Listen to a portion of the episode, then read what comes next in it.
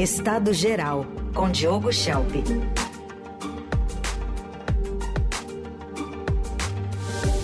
Abrindo os trabalhos do Feliz Ano Novo com Diogo Schelp na coluna que é as segundas, quartas e sextas aqui no Eldorado.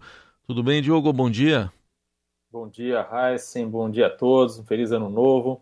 Feliz Ano Novo para todos, mas esse ano aí já está começando com grande expectativa, porque tem o 8 de janeiro, que está vindo aí na segunda-feira, com um grande ato convocado pelo governo, reunindo os três poderes em Brasília. Tem algum risco nisso tudo para marcar um ano desse 8 de janeiro, Diogo?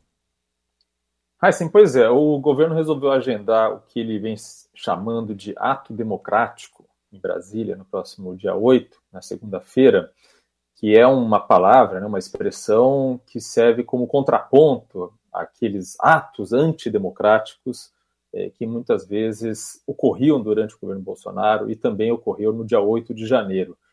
Então, o objetivo do governo é marcar um, um ano do dia em que aquela multidão de apoiadores do ex-presidente Jair Bolsonaro invadiram as sedes dos três poderes em Brasília. E vai ser, na palavra de alguns integrantes do governo, uma festa da democracia, democracia entre aspas, né? com a presença de todos os ministros de Estado, governadores, é, e os chefes dos três poderes. Mas tem sim alguns riscos a, ser, a serem considerados nesse evento. O primeiro risco, mencionado pelo próprio Ministério da Justiça, é o de que simpatizantes de Bolsonaro se infiltrem entre os manifestantes e promovam novos atos de violência. Também são monitorados convocações aí para atos em outras cidades. E, e para isso, a segurança no Distrito Federal está sendo reforçada, para evitar aqueles erros e as falhas né, que permitiram que o vandalismo corresse solto na capital um ano atrás. O segundo risco é político. Quase um ano atrás, depois dos atos de 8 de janeiro, várias lideranças políticas se reuniram com Lula em Brasília para demonstrar união e se distanciarem né, de qualquer intenção golpista. Entre eles, governadores que haviam sido eleitos com apoio de Bolsonaro, como é o caso de Tarcísio de Freitas de São Paulo. Estiveram em Brasília, se encontraram com Lula logo depois daqueles atos de vandalismo. Eles queriam deixar claro que não concordavam com os protestos violentos e com o vandalismo. Queriam deixar claro que estavam do lado da legalidade democrática. Mas agora o clima é outro. Né? Os governadores de direita não vão participar do ato da próxima semana, convocado, convocado por Lula. E há dois motivos para isso. Primeiro, porque este ano teremos eleições municipais e já há uma necessidade ali dos políticos se posicionarem mais claramente em campos opostos e não causarem ruídos com a sua base eleitoral. Então, não pegaria bem posar do lado de Lula em um evento que, com certeza, vai ser marcado por bandeiras vermelhas. O segundo motivo é que, depois do baque inicial causado pelo golpismo fracassado de 8 de janeiro, o bolsonarismo se reagrupou e se, reergou, se reergueu com um novo discurso.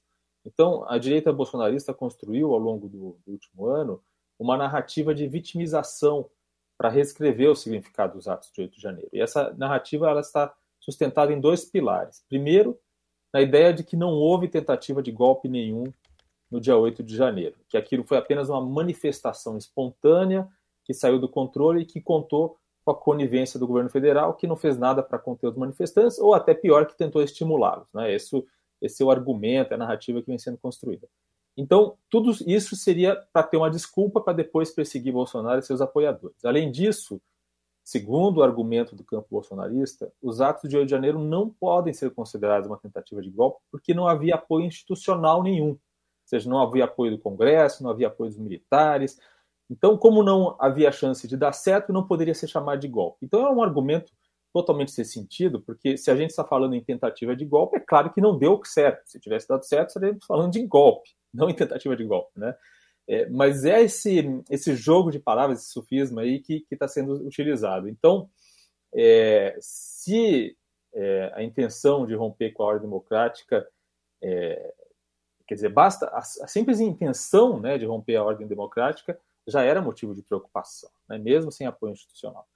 Mas o segundo pilar dessa narrativa bolsonarista sobre o 8 de janeiro é a maneira como os vândalos daqueles atos estão sendo punidos. Né? Há uma percepção de que a punição está sendo dura demais e que o STF não está respeitando os direitos dos réus. Então, isso ajuda no discurso de perseguição política. E o terceiro risco do tal ato democrático que o governo convocou para a semana que vem é justamente o de reforçar o discurso de perseguição política contra Bolsonaro e seus apoiadores.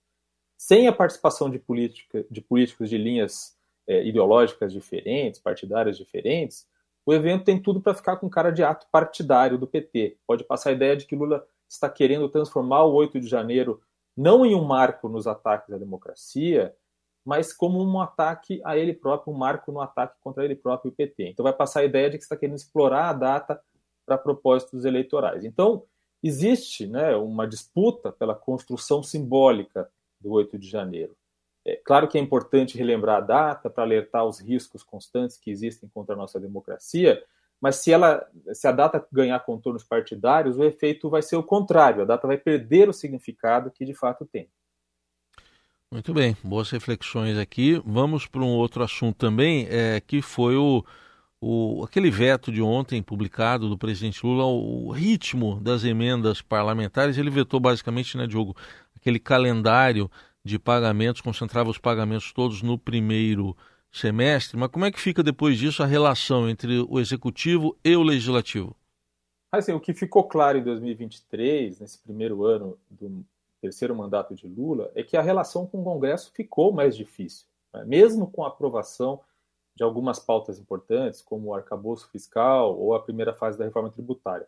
O chamado presidencialismo de coalizão, em que o apoio no Congresso é conquistado com o loteamento de cargos no governo entre partidos, não funciona mais como antes. Né? A corrosão desse sistema começou no governo Dilma Rousseff, é, com fortalecimento de figuras como o presidente da Câmara, mas se aprofundou no governo Bolsonaro, que cedeu muito poder para o Congresso e principalmente para o presidente da Câmara dos Deputados.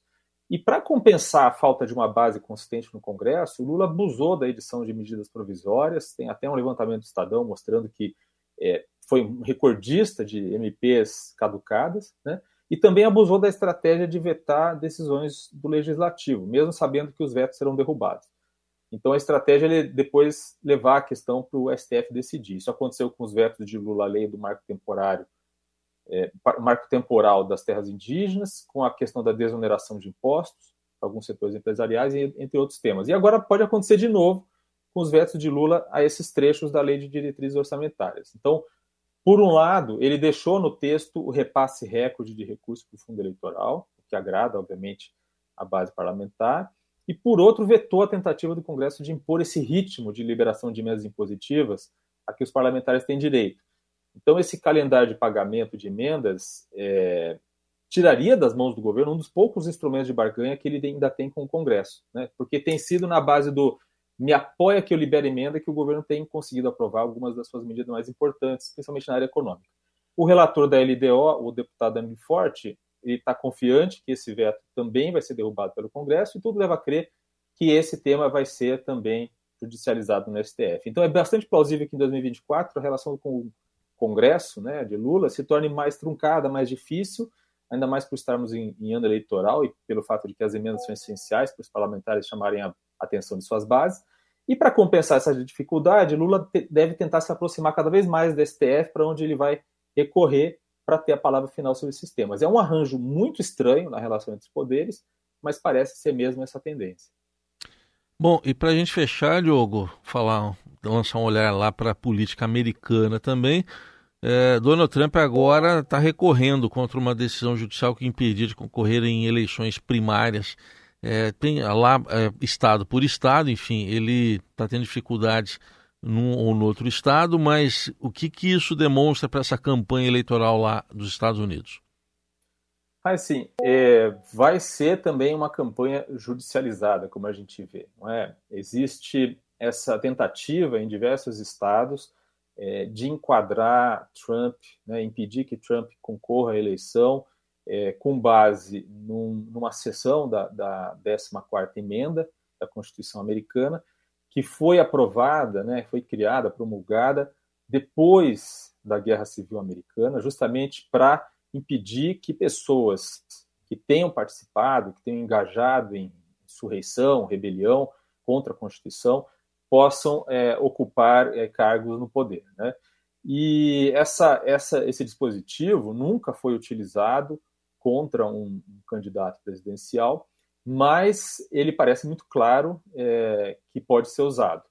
A, a, grande questão é que, mesmo é, entre, é, entre linhas partidárias, ou seja, quando se fala em integrantes, pessoas que foram na, nas, nos, nas cortes estaduais, que foram indicados por democratas e tal, não há um consenso sobre a aplicação dessa, dessa emenda no caso de Trump. Então, é, é, apesar de já terem temos aí duas decisões né, em níveis estaduais que, que vão contra os planos de Trump, é, a chance disso vingar e realmente tirá-lo da, da, das urnas é ainda remota. Então, há alguns especialistas que falam até numa chance de 20% da Suprema Corte Americana, é, apenas 20% da Suprema Corte Americana, de, de realmente endossar essas decisões é, em nível estadual. Além disso, é, já vários estados já recusaram, né, as cortes de vários estados já recusaram tentativas de tirar Trump da, das cédulas, é, outros tantos, seis, sete, oito, nove, ainda estão né, é, é, avaliando e analisando é, recursos em relação a isso. E Trump tem, obviamente, uma equipe de advogados excelente, né, os mais caros que se pode pagar, é, com algumas teorias para serem aplicadas nesse caso. Então, é, é, uma disputa que vai correr, e isso, é, além de tudo, né, há outras coisas acontecendo. Quer dizer, ele pode ainda ser também julgado criminalmente, quer dizer, isso é algo à parte, né, que pode também levar a, a algum tipo de impedimento na Suprema Corte. Então, há pelo menos quatro caminhos ali na Suprema Corte para tentar impedir Trump de, de, disputar a eleição. Mas há o fator político, né? Quer dizer, o, o, fato de tirar um candidato, que é o preferido nas pesquisas até agora, é, soa como algo antidemocrático, é, mesmo que possa haver aí alguma justificativa do ponto de vista legal. Então é uma batalha longa que vem pela frente, uma batalha eleitoral, mas também vai ser uma batalha judicial. Tudo bem, esse foi o Diogo Schelp, que está com a gente às segundas, quartas e sextas, e as colunas você pode ouvir também no radioeldorado.com.br, no portal do Estadão, ou então é só buscar por Estado Geral com Diogo Schelp nas plataformas de áudio. Obrigado, Diogo, até sexta. Até sexta.